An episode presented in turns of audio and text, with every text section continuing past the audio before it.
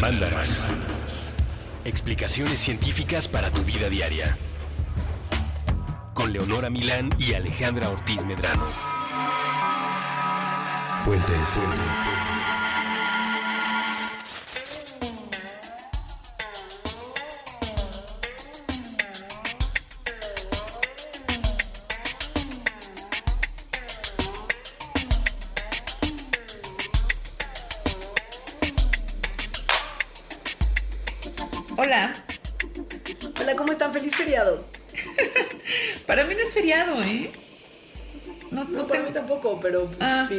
Sí, pues enhorabuena y felicidades. Sí, para mucha gente. Yo pienso que sí debería ser día feriado oficial nacional, el Día de Muertos.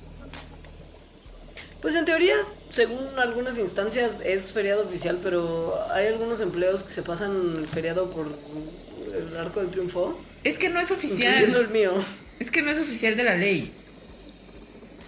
He aprendido muchas ley. cosas ahora que sé de la ley laboral. Como que los días de Semana Santa tampoco son oficiales de la ley. ¿Ni jueves ni viernes? No, no. Hay muy pocos días feriados oficiales. El primero de marzo, el día del trabajo. Pues el 16 de septiembre, el 20 de noviembre, el 5 de febrero, yo creo que el día del trabajo y, y ya. Mm. Ah, ok. Qué poca, ¿eh? Eso a veces me hace desear la muerte. Pero a la gente que organiza los feriados, porque yo no Ajá, quiero morir sí. por eso, quiero que mueran ellos. Sí, sí. O muerte al trabajo en general, muerte, muerte al capital. Este, sin embargo, no es un mandarax anárquico, sino un mandarax mortuorio. Todos los mandarax en el fondo son anar- anárquicos, pero bueno. Estoy segura que Vonnegut estaría orgullosísimo de ti. Ay, ojalá. Qué bonito. Ahora que además le podrías poner una estampita a Vonnegut en tu altar de muertos, que está muy lindo que lo vi en las redes sociales. Ah, mira, mañana, mañana lo imprimo. Y lo pondré. Es que Mañana para mí. es demasiado tarde, sí. pero ok. No, claro que no, mañana es el día. Ah, bueno, mañana es en el futuro, en el pasado del que hablamos. A ver, te puse un 4 a ver si estás poniendo atención y nada. Bueno, hoy, entre comillas, es 2 de noviembre, que es Día de Muertos. Y les vamos a hablar de la muerte como tal. Nos pusimos a pensar en algunas cosas que nos interesaba tratar sobre la muerte y como en muchos mandaraks, además de anárquicos, el tiempo es insuficiente. Sí. Y solamente pudimos elegir algunos aspectos del proceso de morir y tal vez lo que pasa en los segunditos después y alrededor de todo el concepto del cese de funciones corporales que creo que les pueden interesar a todos nuestros radioescuchas que son darks en sus corazones como nosotras. Sí, pero sí vamos a hablar de cosas anárquicas como las drogas.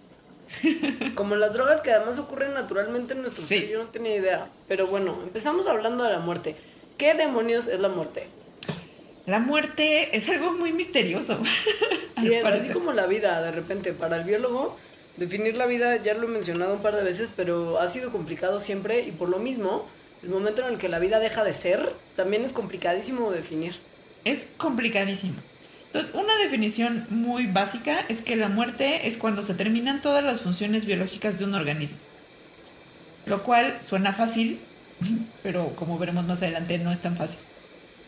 Es muy fácil describir qué causa la muerte de repente. O sea, Sí. tanto la edad biológica, que es un fenómeno que se llama senescencia, del que hablaremos a continuación, como fenómenos naturales en otro tipo de organismos, tal como la predación, la depre- o sea, el efecto de tener depredadores, el estar desnutrido, enfermedades, suicidio, homicidio, muerte de Hambre. literal, deshidratación, accidentes, trauma que resulte en lastimarse de forma terminal, eso pasa y la vida se acaba y los cuerpos de los organismos vivos se empiezan a descomponer cuando uno se muere. Esto es un hecho, no hay manera de cambiarlo, niños y niñas. Por más que les hablemos aquí de cosas bien interesantes, la muerte les llegará. Sí, aunque, bueno, tal vez se modifique esto en el futuro, como en Black Mirror, pero no voy a decir ningún spoiler. Cero spoiler. Ahora, la senescencia es lo que conocemos los humanos como morirse de viejo. La muerte natural, ¿no? Ajá, sí. Entonces las plantas y los animales, sus células, se reproducen normalmente y continúan sus funciones, pero por un periodo determinado de su existencia. hasta que comienzan a envejecer tal que las actividades celulares se empiezan a deteriorar y entonces por lo tanto sus funciones normales comienzan a dejar de ser. Eso hace que las células comiencen naturalmente a morirse, a perder sus capacidades. Aun cuando estén todavía realizando algunas funciones metabólicas, aun cuando sean viables, o sea, hay algunas cosas que indican que podrían seguir funcionando, pero llega el momento en el que se acaba. No para todos los organismos, hay algunos organismos en el reino de los seres vivos que no tienen casi senescencia y que se podrían considerar biológicamente inmortales, como algunas medusas, como las hidras y como las planarias. Quiere decir que sus células de alguna manera no entran en este proceso natural de decadencia y muerte, sino que se pueden reproducir de forma ilimitada. Inmortales, o sea, sí existe la inmortalidad en el reino animal. Pero pues tienes que ser una planaria y eso igual no está tan padre. Planeta, o sea. Tampoco tal vez está tan padre ser inmortal, creo. Es una cosa del vampiro que a veces suena envidiable, pero ya nos enseñaba Brad Pitt y Tom Cruise que a veces la inmortalidad es complicada y dolorosa. Aun cuando eres tan bello. Porque ellos además eran inmortales guapísimos. Oye, tengo una confesión, tengo una confesión darks que hacer. Que es que nunca he visto entrevista con el vampiro. No. Te sorprendió muchísimo. Muchísimo. ¿Cómo no? Alejandra, yo hasta leí los libros. Dios mío, eso también son fuertes revelaciones de honor. Ajá, esto fue en 1990. Todos hacíamos cosas muy distintas. Yo no quiero saber qué hacías tú en esa época, pero estoy segura que estabas haciendo algo peor que leer Anne Rice. En 1990 yo tenía 6 años. No, yo no estaba leyendo Anne Rice en 1990. La verdad mentí porque tenía 9. Pero sí era en los 90. Que quiere decir que estaba exentada de toda culpa. Nunca la vi. Es que acuérdate que también otra parte de mi ser que tal vez es más fuerte que lo Darks es que no estoy enterada de la cultura popular. Es verdad. Pero Yo bueno. que naciste y creciste en provincia parte de tu vida. Puede ser. Ahora, volviendo al tema de la muerte. El asunto de la muerte fisiológica, es decir, del momento en el que nuestros cuerpos ya no dan más, Ajá lo hemos empezado a ver como un proceso, no como un evento desde hace algunos años, porque algunas de las condiciones que alguna vez se, se, tomaron como necesarias y suficientes para indicar la muerte, ahora son reversibles.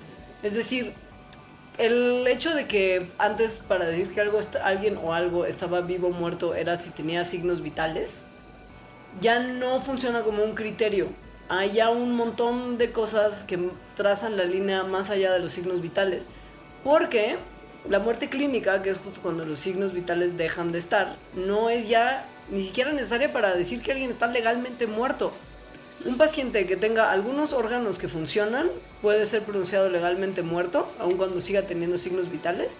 Y hay, de repente, si hay participación de asistencia médica como respiradores, ventiladores, marcapasos, etc., podría alguien no tener signos vitales propios y seguirse considerando vivo. La definición ha sido modificada también como la tecnología ha ayudado a modificar un montón de cosas.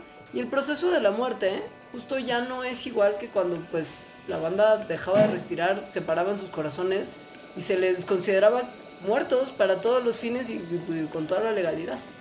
Además, la muerte antes era definida por cosas que actualmente ya han cambiado. Por ejemplo, eh, antes se definía la muerte como cuando se para el corazón, o sea, cuando el corazón deja de latir y por lo tanto dejas de latir. Pero ahora el corazón puede dejar de latir y se puede revivir a la persona, es decir, no estaba muerta, a menos que consideremos a la muerte como una cosa que no es permanente. Eso ha pasado con otras cosas de la tecnología, es decir, de la manera en que la medíamos, ahora resulta que, que sí es reversible, un poquito. Pasa que por un tiempo se usó, ya que el tema del, del corazón y la respiración ya no eran suficientes porque revivieran la menor provocación, se empezó a usar el criterio de si el cerebro y la muerte cerebral podían ser criterios para pronunciar a una persona muerta. Es decir, que las personas se consideran muertas cuando la actividad eléctrica en su cerebro deja de existir. Esto asume de cierta forma también una pérdida de conciencia, porque en el momento en el que las actividades eléctricas del cerebro dejan de existir, la conciencia eventualmente también falla. Ahora, esta suspensión de conciencia para determinar muerte tendría que ser permanente y no transitoria como ocurre cuando dormimos de manera muy profunda en sueños lúcidos, etc., y especialmente en un coma. Los electrocardiogramas y electroencefalogramas pueden fácilmente hacernos ver la diferencia. Pero aún esta categoría se ve problemática porque si te están manteniendo con una ventilación mecánica por periodos sustanciales de tiempo y tu cuerpo puede seguir haciendo ciertas funciones, entonces en realidad no podemos decir que tu cerebro está completamente ido. Sigue habiendo algunas cosas que funcionan. Ah, Ajá. Sí. Entonces, lo que algunos otros científicos empezaron a usar es si muere una parte especial de tu cerebro, que es la que determina la conciencia, aun cuando otras funciones de tu cerebro sigan operando. Y pues, conforme uno se va metiendo más en los detalles, la definición se vuelve haciendo cada vez más completa. Porque hay unos que dicen que con la actividad electrónica, perdón, con la actividad eléctrica que se da por terminada, se da por terminada la vida, y otros dicen no. Porque entonces, si solamente esta parte, porque es la conciencia, pero el tema es, es que está, está rarísimo porque, ¿no? Si tomas como esas definiciones, puedes tener a muertos vivientes literal. Zombies. O sea, porque es una persona que no está muerta, ¿no? no, hay unas partes de su cerebro que no funcionan más, no puede sostener la vida por sí sola, pero hay algunas otras funciones que siguen operando. Bueno, y no se está echando a perder, o sea, no, su cuerpo no se está descomponiendo mujeres, mujeres, por ejemplo, que tienen muerte cerebral y están en una etapa, eh, digamos, ya sustentable del embarazo, pueden dar lugar a un feto viable y a un nacimiento aún después de la muerte cerebral. Eso es un bajón, como un parto zombie. Dios mío. ¿No? Sí. ¿Está mal decirlo? ¿Es incorrecto? No sé. Creo que no sé cuántos, no sé qué tan común sea tampoco. No, imagino que no es mucha. Debe, pero debe ser muy poco común. Yo, yo sí esperaría sea muy poco común. Ahora, hay una definición conservadora de muerte, que es la que creo que podríamos tomar como la definición de aquí en adelante y hasta que alguien más se invente otra. Sí. Que es la cesación irreversible de la actividad eléctrica en todo el cerebro y no nada más en la corteza en donde se registran las acciones de la conciencia. Esa es la definición que se ha adoptado en Estados Unidos por lo pronto en un consejo de médicos super sabios y a mí me parece que puede ser sensata. Ok, me parece sensata también. Yo, yo digo que estás muerto cuando, cuando ya tu cuerpo se empieza a descomponer. Esa sería mi definición. El problema es que en la vida moderna muchas veces se le hacen cosas a nuestro cuerpo antes de que empiece el proceso de descomposición como tal. Por eso es tan importante poder determinar si uno está vivo o muerto. Por ejemplo, si eres donador de órganos, el chiste es obtenerlos mucho antes de que el proceso de descomposición arranque. Porque los órganos tienen que estar vivos de alguna manera y en buenas condiciones para poder ser trasplantados. Entonces necesitamos determinar cuándo estás vivo y cuándo estás muerta. O qué tal que te congelan como Walt Disney y no te echas a perder. Y a Elvis y ahora vives en Hawái. Congelado en Hawái. no, o sea, lo congelaron para hacer la piña que estaba muerto y ya está descongelado en Hawái. Ah, ok, ok, ok. Ya está muy viejo también. bueno, dejamos las definiciones a un lado. Sí. Aunque están súper interesantes, para hablar de cosas más prácticas, más terrenales, por así decirlo. ¿Cómo que lo va a matar a usted en los próximos años. Ah, o sea, ¿cuáles son las causas de muerte más comunes alrededor del mundo? Mira, antes que nada está la infección como tal, la enfermedad infecciosa en países en desarrollo, como México, por eso lo menciono. Es que, las causas de, de, muerte justo son muy distintas dependiendo del país, o sea, de las condiciones socioeconómicas y también del rango de edad. Entonces, hablar de una causa de muerte para todo el mundo, está, pues es información poco útil. Del sexo biológico también, las causas de muerte principales en mujeres son distintas al hombre, a, o sea, en hombres. Sí. En los países que, que, se llaman a sí mismos desarrollados, Las causas más comunes de muerte son arteriosclerosis, o sea, ataque del corazón, cáncer y otras enfermedades que están relacionadas con la obesidad y también morirse de viejo. Eso es lo que es más común en el mundo. Ajá. O sea, digamos que si consideras a la Tierra como un todo y no en una cuestión de fronteras socioeconómicas, la gente muere más de vieja que de cualquier otra cosa. O sea, Sí. es justo, en términos globales. Pero, por Pero- ejemplo, en México, Ajá. el 63% de las muertes son de personas mayores de 60 años. O sea, sí hay un montón de gente que se muere de otra cosa, más joven. Pues sí. Sí. Hay muchas opciones, la verdad. O sea, está desnutrición, por ejemplo, que es 58% de la tasa mundial de muerte, al menos en 2006. O sea, fueron más o menos ¿Qué? Es 72 millones de personas las que se What? murieron por malnutrición.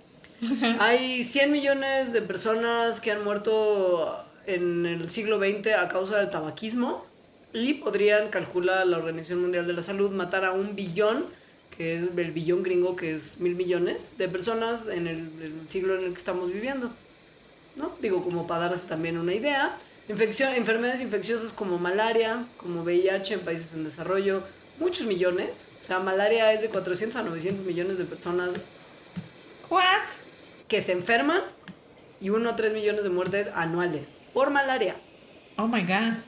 Oh my god. Muerte por VIH y su siguiente SIDA en el continente africano podría llegar a 90 a 100 millones de personas muertas hasta el 2025. Sí. Y aquí en México les ponemos en la bitácora porque si son personas como yo, un poco morbosas y clavadas de datos, en la página de INEGI vienen las principales causas de muerte en México en generales, pero también se puede dividir por dónde viven, por edad y por sexo. Entonces, en general, aquí en México la primera causa de muerte son enfermedades del corazón, después diabetes y después tumores malignos. Pero, si buscas de que se mueren más hombres en todo México de 14 a 25 años, de lo que más se mueren es de accidentes de tráfico. Ya lo vimos en el Mandarax de Cosas del Hombre, los premios Darwin los han reconocido, vez con vez, Sí. por sus audacias. Es la primera causa de muerte en hombres de 15 a 24 años los accidentes de tráfico y la segunda son agresiones. Ah, La tercera todavía. y la tercera es suicidio. Entonces, eh, sí está, sí está padre ver esta página, da como una idea eh, a partir de la muerte de lo que es la vida de las personas aquí. En cambio, las mujeres de 15 a, a 24 años en México las matan sus novios. no, no es cierto. También se mueren de accidentes de, de tráfico, de agresiones y de tumores malignos. Es decir, se suicidan menos las señoritas. Habría que analizar las implicaciones psicológicas de estos datos. Sí. Pero bueno, les ayuda a esos muchachos. y por lo pronto impedirles manejar hasta como los 30. exacto. ¿Te parece bien si, ¿te parece bien si hacemos una pausa y le contamos a nuestro amado público cuando volvamos qué es lo que pasa exactamente en nuestros cuerpos ya que morimos? Porque esa es la parte interesante. O sea, ya les explicamos cómo podríamos definir la muerte y cómo va probablemente usted a morir. Pero es bien interesante qué pasa después. Sí. Interesante y gacho. Bye. Ahora volvemos.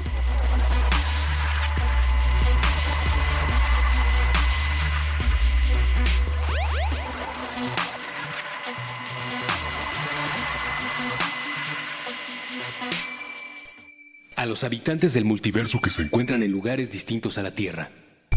Necesitamos de ustedes. El accidente de la evolución nos ha afectado. Ahora mismo, el Homo sapiens piensa que este planeta y cuanto le rodea es de su propiedad. Piedad, piedad, piedad. Somos incapaces de olvidarnos de la crueldad. Despreciamos a nuestros semejantes. Conservamos en muchas formas la esclavitud, la esclavitud, la esclavitud, la esclavitud. Sí, nuestro cerebro ha sido capaz del arte y la ciencia. También hemos inventado la desigualdad y el odio. Estamos obsesionados con el tema de las clases sociales. Tendemos a hablar de los otros mediante etiquetas.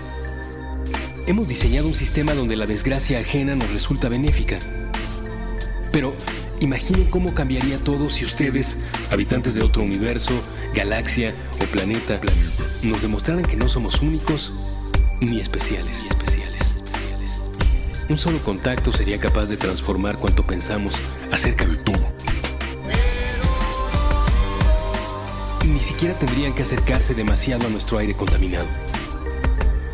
Así que, si están allá afuera, están allá afuera, si existe alguna forma en que su tecnología sea capaz de recibir y decodificar estas palabras, envíen un mensaje de vuelta. Dejen que comience un periodo nuevo y que el hombre empiece a ser una criatura menos letal para sí misma.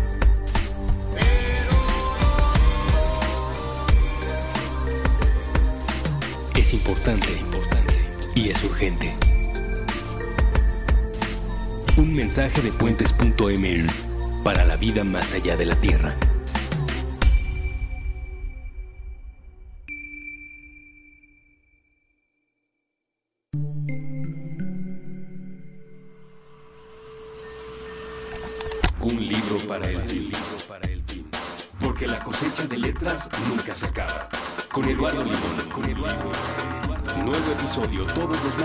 A las 10 a.m.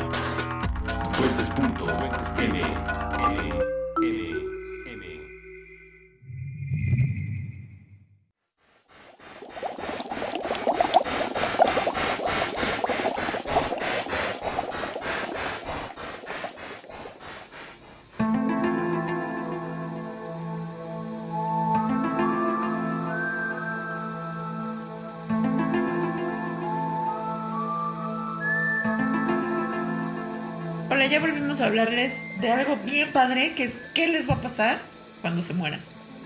Ahí les va. No importa si a usted le están midiendo la muerte por la definición que sea.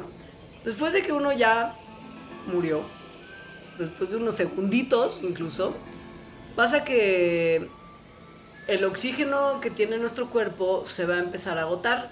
Y por lo mismo, nuestro cerebro uno pensaría que dejaría de funcionar a raíz pues de la falta de oxígeno. Pero no es así. Al momento en el que el oxígeno del cuerpo se acaba, la actividad cerebral tiene un pico. O sea, como que se prenden algunas cosas, que parece pues justo contraintuitivo porque pues los muertos no tienen pensamientos, pero se puede pensar que esta actividad es como la patada de ahogado de ciertas neuronas que ya no están siendo sostenidas por el oxígeno y por la producción de las hormonas que normalmente las mantienen. Ahora, pasa algo que tal vez ya les hayan dicho. A lo mejor. Eh, pues el- esto es muy fuerte. Sí, el cuerpo de este- tiene esta moneda energética, como nos decían en nuestras clases de, secundaria, que es el de adenosintrifosfato, el ATP, que es la principal fuente, bueno, la fuente de energía que utilizan las células. Entonces, cuando uno muere, pues se gastan, ¿no? O sea, llega un momento en que se gasta todo el ATP. Así que después de como los calambrillos que, que le da el cuerpo cuando, cuando muere, los músculos se relajan totalmente porque no tienen ATP. Y este relajamiento total de los músculos incluye a los esfínteres.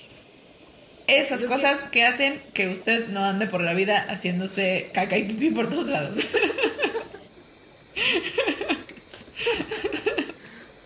O sea, ya usted sabrá la conclusión, no Sí, tenemos pues que sí. escribirlo. Sí. Lo que, lo que sí es bien interesante es que si usted es una persona que tiene una tez más o menos clara, no se va a poner tan pálido de manera inmediata como lo hemos visto en las películas, sobre todo las de antaño, sino hasta dentro de unos 15 minutos a 20 minutos después de morir, porque es el momento en el que la sangre ya no está llegando a los capilares, a los vasos sanguíneos más delgaditos, y por lo mismo el color que normalmente nos hace ver vivos, básicamente, ya no existe más.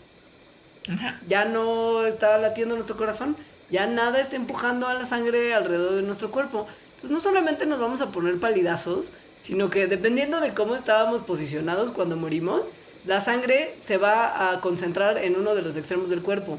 O sea, como que O se sea, por encharca. gravedad. Ajá. Por gravedad, Sí. sí. porque ya no tiene bomba corazón que le esté llevando a otros lados. Y Ajá. eso puede ser útil para forenses, por ejemplo, que para saber la posición en la que estuvo una persona al momento de morir. digamos que uno se va poniendo muy pálido de unas partes, pero mientras más dejes que el encharcamiento sanguíneo... Muy morado de otras. Sí, justo. Mientras más tiempo dejes que el encharcamiento esté ahí, más se va a poner rojiza, morada, descolorada la piel, ¿no? Y alcanzará este fenómeno tan sexy un máximo más o menos a las 12 horas de morir. Esto es lo que permite justo que se tome el tiempo de cuando, yo, cuando, cuando murió uno. Ahora, aproximadamente entre 3 y 6 horas después de morir pasa esta cosa también muy famosa por las películas, que es el rigor mortis, que es cuando te pones todo duro. Y está bien interesante porque pasa eso. Los organelos de, adentro de las células comienzan a deteriorarse y cuando eso sucede, liberan calcio a las células de los músculos. Entonces, el calcio se une a proteínas que son responsables de la contracción muscular. Entonces, eso hace que se contraigan y que el cuerpo se ponga todo rígido. Y ese rigor mortis puede durar de 24 a 48 horas después de muerto. Si en ese momento nadie encontró su cuerpo, agárrense porque cuando los encuentren ya van a estar bien echaditos a perder. Eh. Porque entre todos esos procesos eventualmente entra ya la descomposición formal, en el que todos los seres vivos que estaban adentro de nuestros cuerpecitos y algunos que están fuera se empiezan a comer todo. afuera hacia adentro y de adentro hacia afuera. Y eso, cuando nos morimos y nos empezamos a descomponer, esa frase de dulce olor a muerte, puede que tenga algo de verdad. Sí, no, muy, no algo, tiene mucho de verdad. O sea, hay un olor a muerto. Ajá. Que la neta es que, pues, salvo a gente rara que lo encuentre atractivo, es muy desagradable para la gran mayoría de la gente. Esto tiene que ver probablemente con la asociación de que estamos oliendo algo que está muerto y se está echando a perder y también porque es un olor súper complejo. Tiene más o menos 400 compuestos químicos que son volátiles que se combinan para crear un, un aroma muy particular. Muy particular, pero que describen los forenses como enfermamente dulce. Porque además algunos de estos compuestos volátiles los producen también las frutas cuando se están pudriendo, que justo tienen como este olor dulzón pero darks. En realidad muchos seres vivos, tanto plantitas como animales, producimos los mismos compuestos cuando morimos hay algunos que son específicos para ciertos grupos de animales y ciertos grupos de plantas. Por tú, los seres humanos tenemos cinco compuestos orgánicos que reaccionan con el agua y que dan un olor particular que solamente tenemos nosotros, pero hay otros que compartimos con animales que van desde ranas y pajarillos y cerdos como frutas, justo. Ahora, ¿verdad o mito? ¿Tú, ¿El cabello y las uñas siguen creciendo después de morir? No, señora, es una ilusión óptica. Oh. Lo siento. Todos mis sueños se acaban aquí. no sé de qué, no están muy raros esos sueños. Pasa que cuando se te está fugando todo el cuerpo por tus distintos orificios o encharcándose en partes de tu cuerpo donde no se tendrían que encharcar antes, cuando ya el fluido terminó de salir, pues el tejido se empieza a deshidratar de manera importante y como ya hemos también mencionado, cuando esto pasa, el tejido se encoge. O sea, la pielecita, la carnita, el tejidito humano se encoge y se comprime por la deshidratación. Y esto hace que parezca que las uñas y el pelo son más largos, pero lo que pasa es que la piel ya no las está cubriendo de la misma forma que antes. Sí, entonces sí, mito. Sí, mito porque además la única parte de las uñas y el pelo que está vivo en realidad es el folículo capilar, la partecita donde nace el pelo y crece el pelo, y la matriz de las uñas que está bajo la piel. Pero estas dos partes necesitan forzosamente que la regulen ciertas hormonas para producir pelo y uñas. Y por supuesto necesitan también proteínas, aceites y todos los ingredientes que componen el pelo y las uñas. Entonces, si el cuerpo ya no está produciendo ni hormonas, ni aceites, ni proteína, ni mandándolos al lugar correcto, entonces no hay crecimiento de nada. Eh, otra cosa que la muerte, este misterio de la vida, pero que muchas veces se dice por ahí de la ciencia, es que los telómeros, que son como las colitas que tienen los cromosomas, mientras más se van acortando, bueno, más bien se ha visto una correlación entre, entre la muerte, la edad de muerte y el largo de los telómeros. Entonces, una hipótesis es que se puede, que el largo de los telómeros predice el tiempo de vida de una persona. si es que muere de senescencia. Sin embargo, bueno, eso se ha visto no solo en seres humanos, sino en otras especies, como por ejemplo Dolly, la oveja clonada, tenía telómeros muy cortos. O sea, el proceso de clonación se clonó el mismo tamaño de telómeros de la oveja de la que venía. Entonces, eso creen que fue lo que hizo que muriera a una edad muy temprana. Sin embargo, no hay todavía suficiente evidencia para saber si el que los telómeros sean cortos sea la causa de muerte o más bien sea un síntoma. Entonces, todavía no se sabe, pero si sí, podrían manipularse su longitud para ah, alargar la vida de las personas. Es una buenísima idea andar pegando porciones enteras de genes en la colita de genes funcionales. Uy, es una buenísima idea alargar, la vida de las personas. Todo esto suena como una buenísima idea de la ciencia ficción que esperemos nunca se traslade a la ciencia actual. Es, es que tienen que ver Black Mirror. tienen que, híjole, tendríamos que tener como una especie de cinematógrafo mandarax, un cineclub y club de lectura. Yo pondría Kevin. Kevin es súper importante. Ahora, hay un montón de cosas que pasan ya como cerca del momento en el que vamos a morir.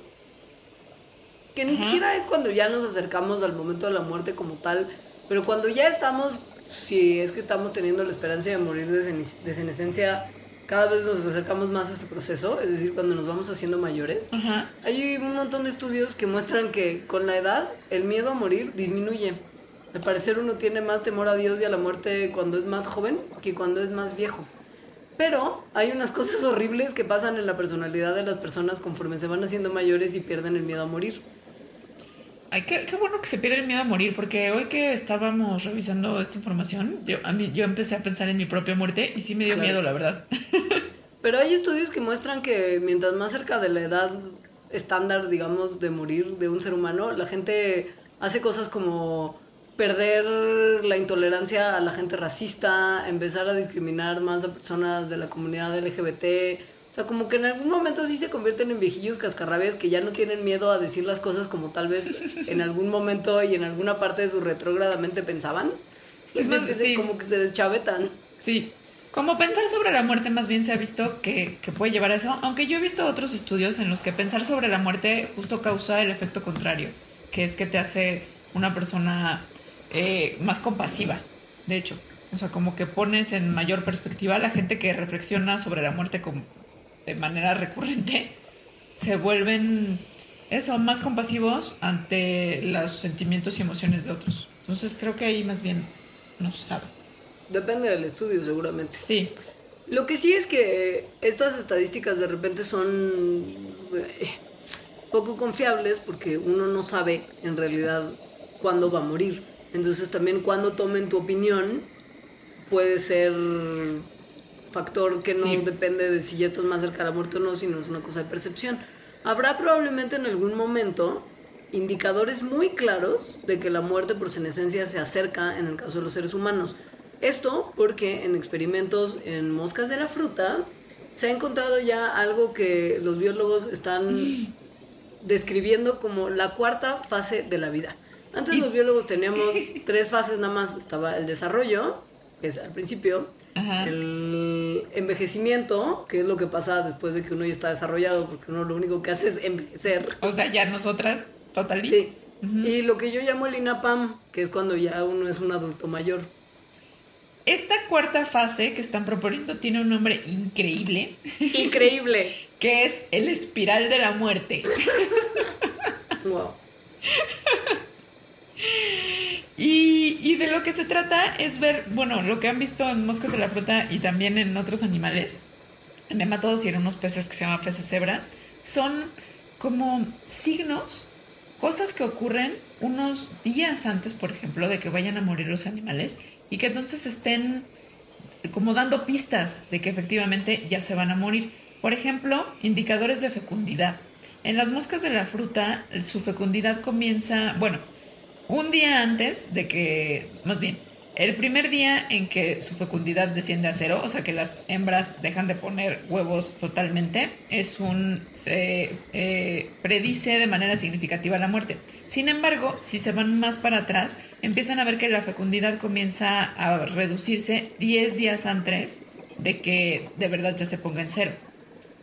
Entonces, lo que piensan los investigadores es que lo que está llevando a las moscas a la muerte está correlacionado y también afecta su habilidad de, de, producirse, producir huevos en esos últimos días de su vida. Lo que es importante para poner esto en contexto es que 10 días puede ser hasta una tercera parte de la vida de una mosca de la fruta. O sea, es un montón. Imagínese que si lo traducimos a seres humanos, calculando que la edad promedio de vida es 90 años, usted empezaría a alcanzar su espiral de la muerte a los 60. y, en los, machos, en los machos hay una cosa muy chistosa, en los machos de la mosca de la fruta, que es que en otro experimento vieron que el 97% de machos comenzaron a acostarse boca arriba, o sea, pancita para arriba, aproximadamente 16 días antes de su muerte.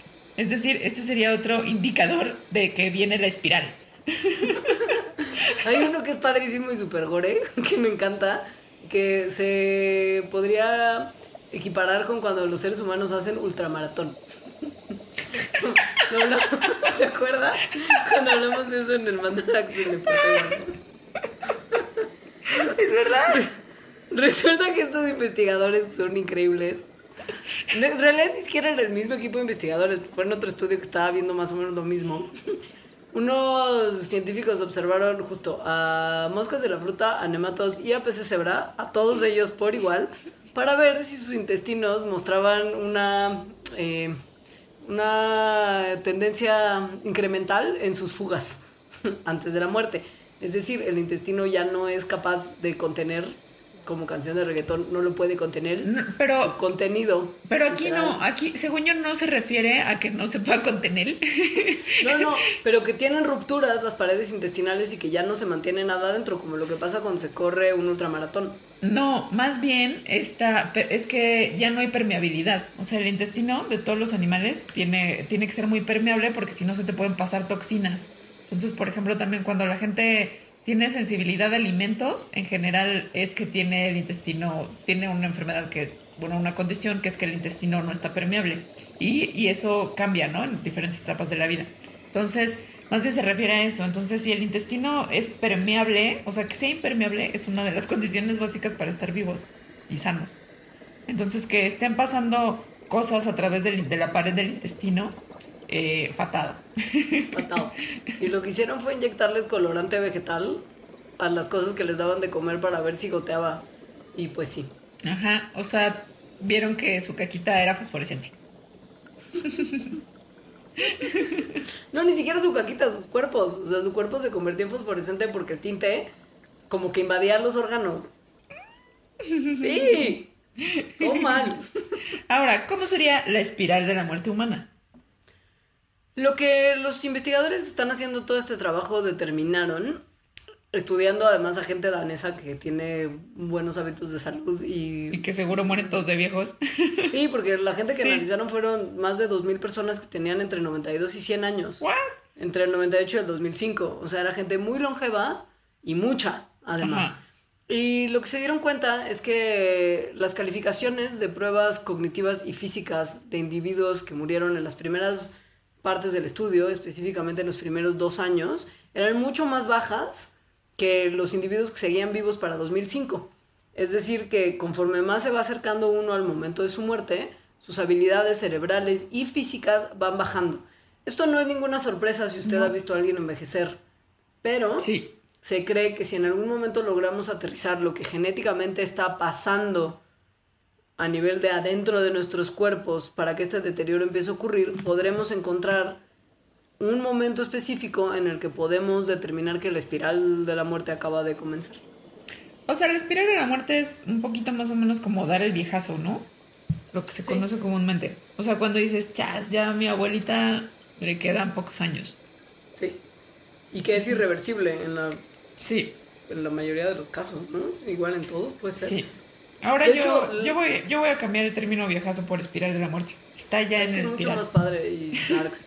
Y lo, además lo que están haciendo estas personas que están haciendo todas estas investigaciones no es buscar la vida eterna de la gente tratando de encontrar el momento en el que empieza la espiral de la muerte y deteniéndola, sino ayudándole a la gente que ya la alcanzó a tener unos mejores últimos años.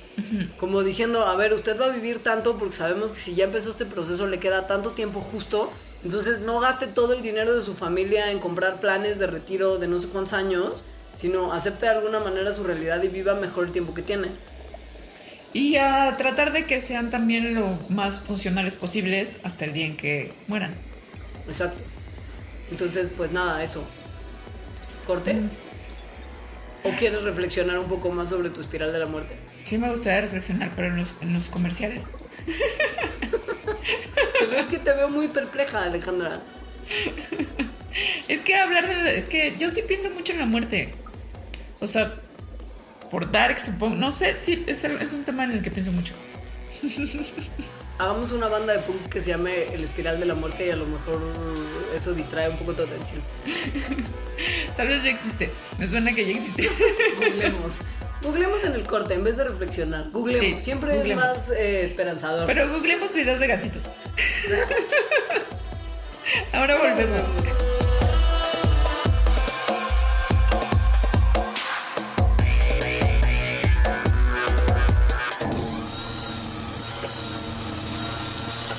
Ruidosa Fest, Ciudad de México, un festival feminista que busca promover la participación de las mujeres en el mundo de la música y las industrias creativas. Mujeres como protagonistas del relato, el escenario y el cartel del festival. festival, festival. Conciertos. Jimena Sariñana, Semoa, Daniela Espaldas, Francisca Valenzuela. Le Bucheret, Conversaciones. Mon Laferte, Jessie Bulnes, Larisa Carpinteiro, Mariana Uribe, Olga Estrafón. 5 de noviembre, 12.30 pm. Centro Cultural España. Entrada gratuita. Para más información, visiten www.ruidosafest.com. Fuentes recomienda.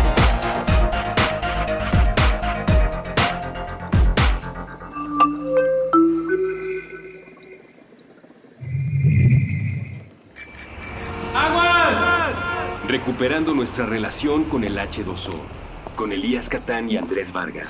Nuevo episodio todos los martes a las 9 pm.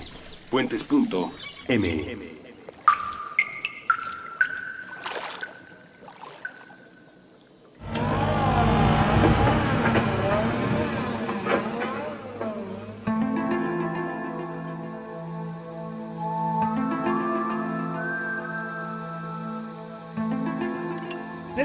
estos momentos de reflexión sobre los gatitos que vimos en YouTube y que algún día morirán, inevitablemente morirán, venimos a hablarles si hay vida después de la muerte.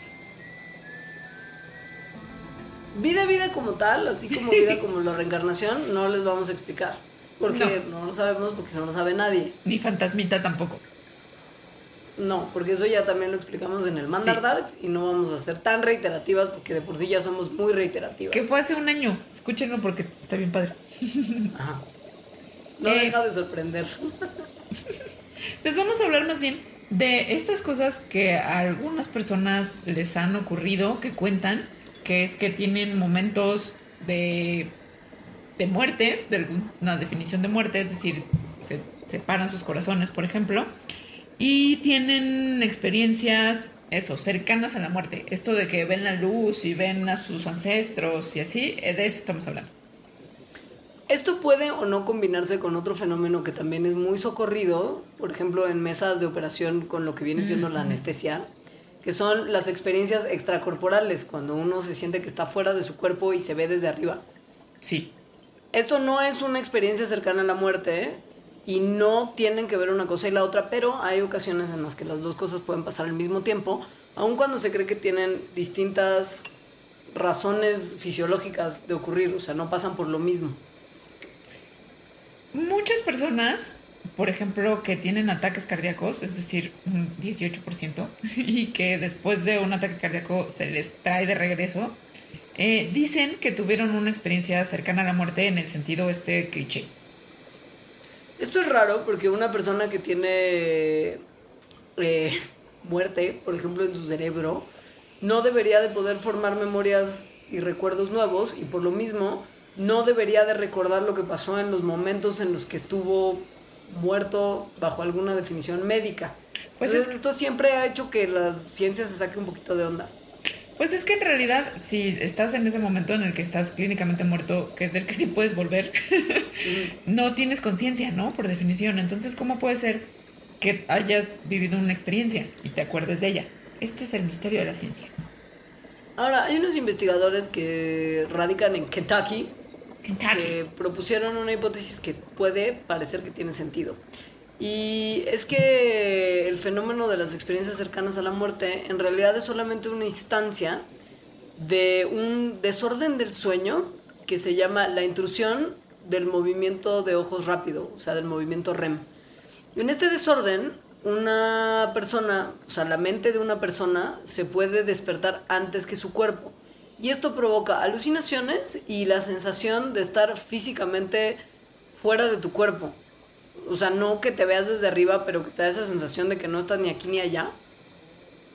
Entonces entra, cuando entran, pues como cuando estamos durmiendo y que, y, y- y que estamos como en este estado de ensoñación, entonces que las personas entran como en ese mismo estado sus cerebros y por eso tienen memorias tan confundidos. Ahora, aquí viene una parte que está padre, que es que eh, esta intrusión del movimiento rápido de ojos se está controlada por una parte del cerebro que controla las funciones más básicas. Entonces puede operar de manera independiente que la parte del cerebro que controla cosas más sofisticadas que se le llama cerebro mayor.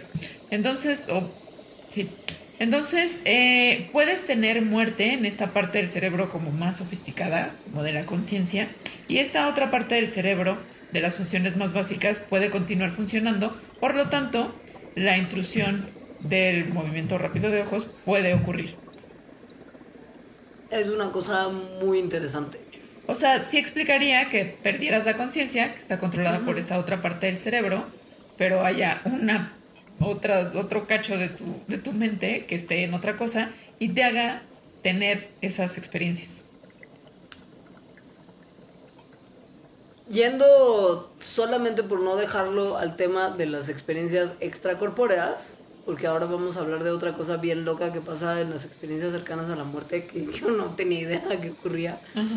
Nada más decirles que mm, hay gente que hizo muchas pruebas, sobre todo en pacientes epilépticos y sus cerebros, que reaccionan de manera muy distinta a un cerebro normal mientras están teniendo sus episodios convulsivos.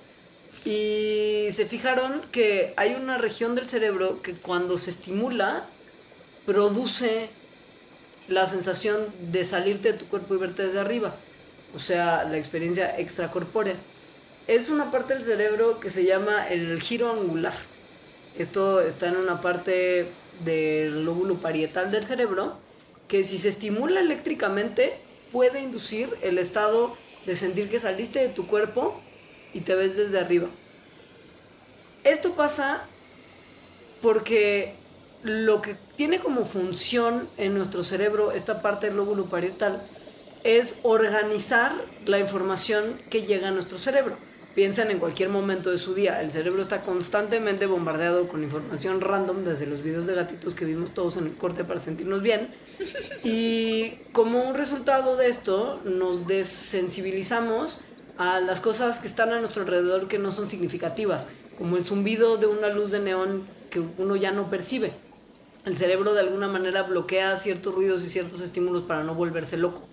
Y esa es un poco la responsabilidad de la unión temporal parietal, que es justo esta parte del lóbulo parietal en su unión con el otro lóbulo del cerebro, organiza esta información que está como disparatada y que está siendo ignorada por nuestro cerebro a propósito y la ordena como en un paquete completo para poder tener una experiencia completa de estar en un momento en particular. Entonces, si esa región del cerebro se desordena y ya no tiene la capacidad de cumplir esta función de manera ordenada o se le estimula para sobrecumplirla, entonces ya no tenemos de alguna manera como realidad de tiempo-espacio en el que vivimos. ¿Tiene sentido lo que dije? Sí. Sí tiene. Nunca me ha pasado. No, a mí tampoco, gracias a Dios me muero. Sí. mm. Sí. O sea, ¿sabes? La sensación de que de repente no estás teniendo el cerebro y, y el- la conciencia dentro de, de sus confines normales y te estás viendo tú desde afuera. Es un viaje rarísimo. Sí, sí. Que reportan muchas de las personas, por ejemplo, que consumen las drogas de lo que vienen siendo los alucinógenos. Esta es, esta es mi parte favorita del programa. Mandarax no condona el uso de ninguna droga recreativa que lo vaya a hacer caminar dando vueltas a lo güey en el desierto, insolándose y sin beber agua. Que lo Eh. O sea, no condona el daño. ¿No? No. Ajá. Pero, pero yo, yo no diría que estoy en contra de ningún alucinógeno. De, de su mal uso como tal. El mal uso de cualquier cosa, sí. A Ay. ver, hay, un- hay, como, hay como una moda. Tenemos que hablar de esto, como tenemos que hablar de Kevin. Ok. Pues esto está de moda. ¿Esto está de moda? Sí. Ok. ¿Qué- Ok, Hace, pon tú, hace 10 años no oías que la gente usaba estas drogas de manera recreativa. Según yo, Mm, tal- sí, tal vez ahora se usa más. ¿no? Hay una en particular que es de la que les vamos a hablar, que es el DMT. Que tal vez la hayan, la hayan escuchado en capítulos como sus amigos fueron a un ritual de ayahuasca. Sí.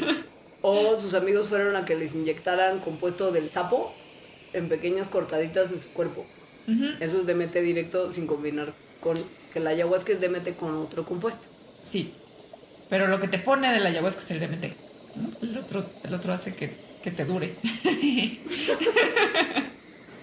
el DMT, ah, pues digamos que yo tengo eh, acquaintances ¿Conocidos? conocidos, ajá, muy fritos desde hace muchos años. Y entonces algunos de ellos me han dicho siempre como, sí, porque el DMT es la, no, la molécula espiritual que la producen todos los seres vivos en el mundo y, y es algo que produce tu propio cuerpo. Tiene pertinencia en este programa porque, según estas personas, lo produces al momento de nacer y de morir y una serie de cosas que yo siempre decía estos fritos, ¿no? Hashtag suena chairo. Ajá, suena muy chairo. y resulta que, que pues sí suena chairo, pero sí es cierto. O sea, no sé si que lo producen, o sea, el DMT ocurre naturalmente en los tejidos del cuerpo humano. Eso es la sorpresa de este programa y es el viaje más grande que este Mandarax de la muerte les va a ofrecer. Bueno, pero es que en eso tenían razón, de que sí lo producimos naturalmente nosotros, pero pues también tiene razón en que ocurre, no sé si en todos los seres vivos, pero al menos en las plantas, ¿no? O sea, la ayahuasca lo tiene, el sapo lo tiene, nosotros lo tenemos. O sea, sí es una molécula que está en- presente en diferentes reinos. Entonces, pues sí, esto sí fue una sorpresa está- para mí. Y además, Es que sí, y se está apenas empezando a entender cómo funciona y para qué sirve, porque además las cosas no están en el cuerpo de tantos seres vivos de manera aleatoria, ¿no? O sea, generalmente están relacionados con algún tipo de función. Es que primero se encontró, o sea, desde hace mucho se sabe que el DMT sí, o sea, se ha, visto que hay DMT en nuestros tejidos, en el cerebro, en los pulmones, en la orina, en la sangre, en el fluido de la espina. Eh, o sea, eso se sabe, ¿no? Pero, pero una de las teorías, de las hipótesis, era que era un subproducto de otra cosa. O sea, que estaba ahí porque además se encuentra en cantidades muy pequeñas. Sin embargo, hace poco se encontró en el cerebro un receptor que hasta ese momento solo se sabía que lo que se le pegaba a ese receptor en el cerebro eran drogas que sintéticas, ¿no? Como la cocaína. Pero vieron que tiene una estructura como si fuera una llave y un candado, que este fuera un candado y la llave fuera el DMT y son perfectos el uno para el otro. Es decir, les hace pensar a los científicos con mucha confianza que este receptor está hecho para el DMT, lo cual indica que DMT no nada más, o sea, que no es un subproducto, que no es una cosa de casualidad, que efectivamente tiene una parte en el cerebro a la que se le mete y para algo tiene que servir, solo que no se saben todavía para qué. Y el problema y la pregunta del millón de dólares permanecerá, es que el DMT está clasificado como una droga de altísimo nivel y mucha prohibición en los Estados Unidos.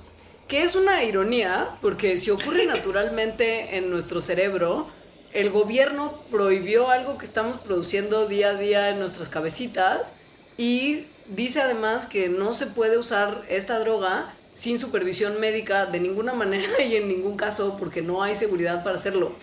Entonces lo que está diciendo el gobierno estadounidense es que todos somos criminales por poseer esta sustancia en nuestro cerebro. Y lo peor de todo, o sea, deja tú porque eso es absurdo y claramente nunca va a pasar nada con eso, es que si quisiéramos saber para qué demonios sirve el DMT y tuviéramos que hacer pruebas utilizando esta sustancia, se tendrían que pedir permisos especiales a la FDA para que le den a los científicos cantidades de esta droga que está prohibidísima en Estados Unidos para que los científicos puedan trabajar en ella. ¿Qué es lo que ocurre, no? O sea, es muy difícil Sí. investigar cualquier tipo de alucinógeno, porque son sustancias muy controladas. Sí. Ahora, les vamos a contar por qué estamos hablando de DMT en el Mandarax de la Muerte. No es nada más porque se nos ocurrió que contarles que el sapo existe en nuestro cerebro. Es por este rumor de los chairos, de mis amigos chairos.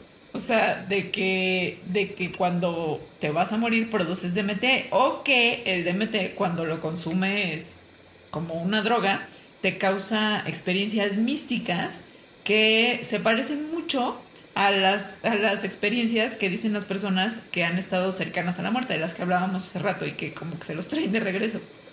El ya famoso, no sigas, no camines hacia la luz.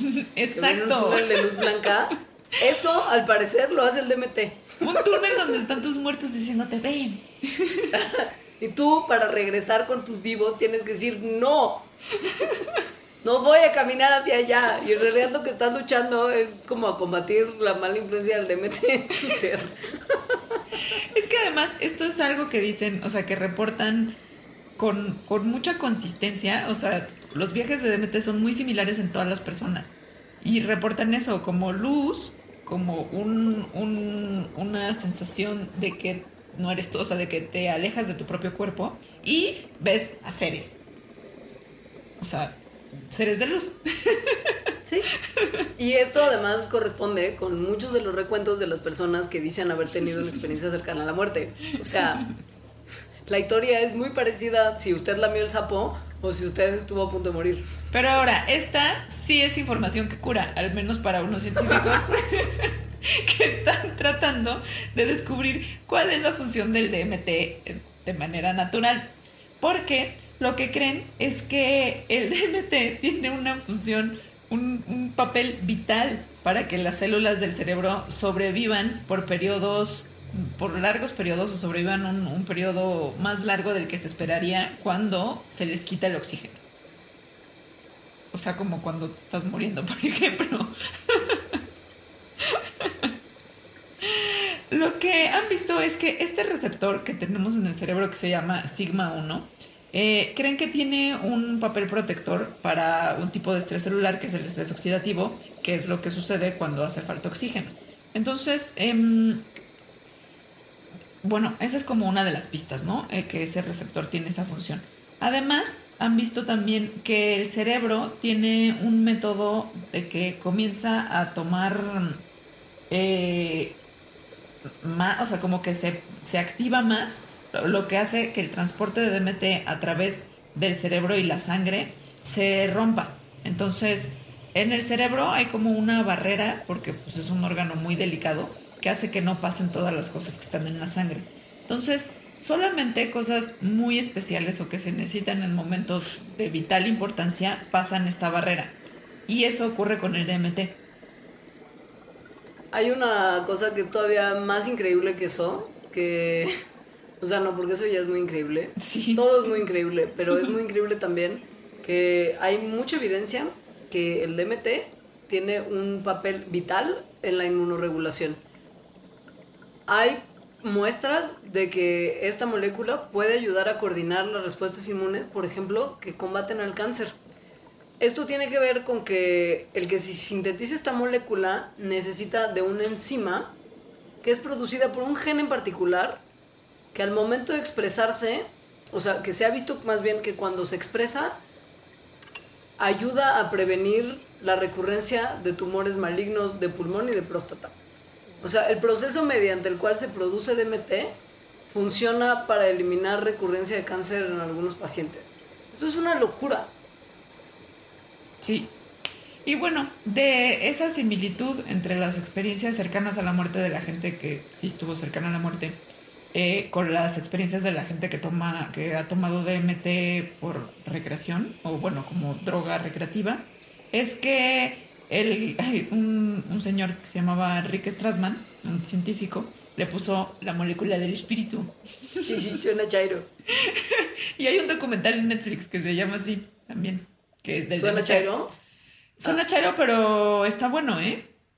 No, pensaría que el documental se llamaba Suena Chairo, pero Ah. yo creo que no existe todavía y creo que deberíamos hacerlo. Sería un súper buen documental.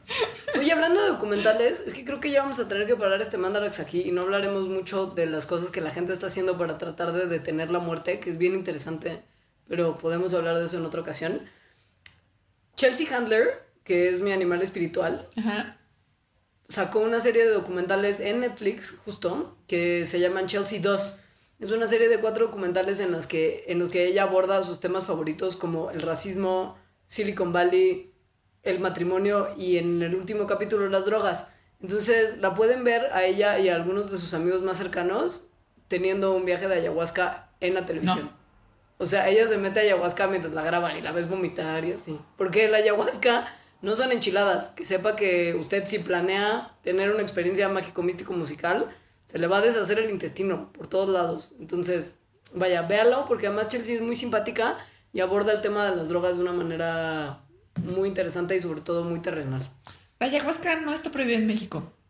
Just, just for... Pues es que la ayahuasca es difícil prohibirla porque en realidad es un producto eh, hecho al momento a partir de combinar dos plantas. Entonces es raro. ¿Qué prohíbes? O sea, prohíbes los árboles de los que sale, prohíbes el proceso. ¿No? Pues O sea, podría, como sí, que no se, sí se la tienen que traer a otro lugar. O sea, sí podrías prohibir la planta. Como la marihuana. Ajá. Pero va a pasar. Solo, solo, Sí. solo estoy dejando esta información aquí. Sí, yo lo que voy nomás es que el proceso de regulación creo que por, por la experiencia misma sería como prohibir... No sé. Estoy diciendo tonterías, ya. Demos por terminado este Mandarax mortal. Esperamos que les haya gustado. Y Vayan a lamer el sapo y dejen los comentarios, sobre todo los que les surjan a partir de esa experiencia. Y pongan su altar y compártanos sus, sus altares. Sí. Esto lo pueden hacer a través de nuestros twitters personales, que son arroba leos y arroba alita-emo. O a través del Twitter de Mandarax, que es arroba Mandarax, o del Facebook, que es facebook.com, diagonal Mandarax lo explica todo. Les queremos mucho, que tengan una muy bonita semana. Adiós. Adiós.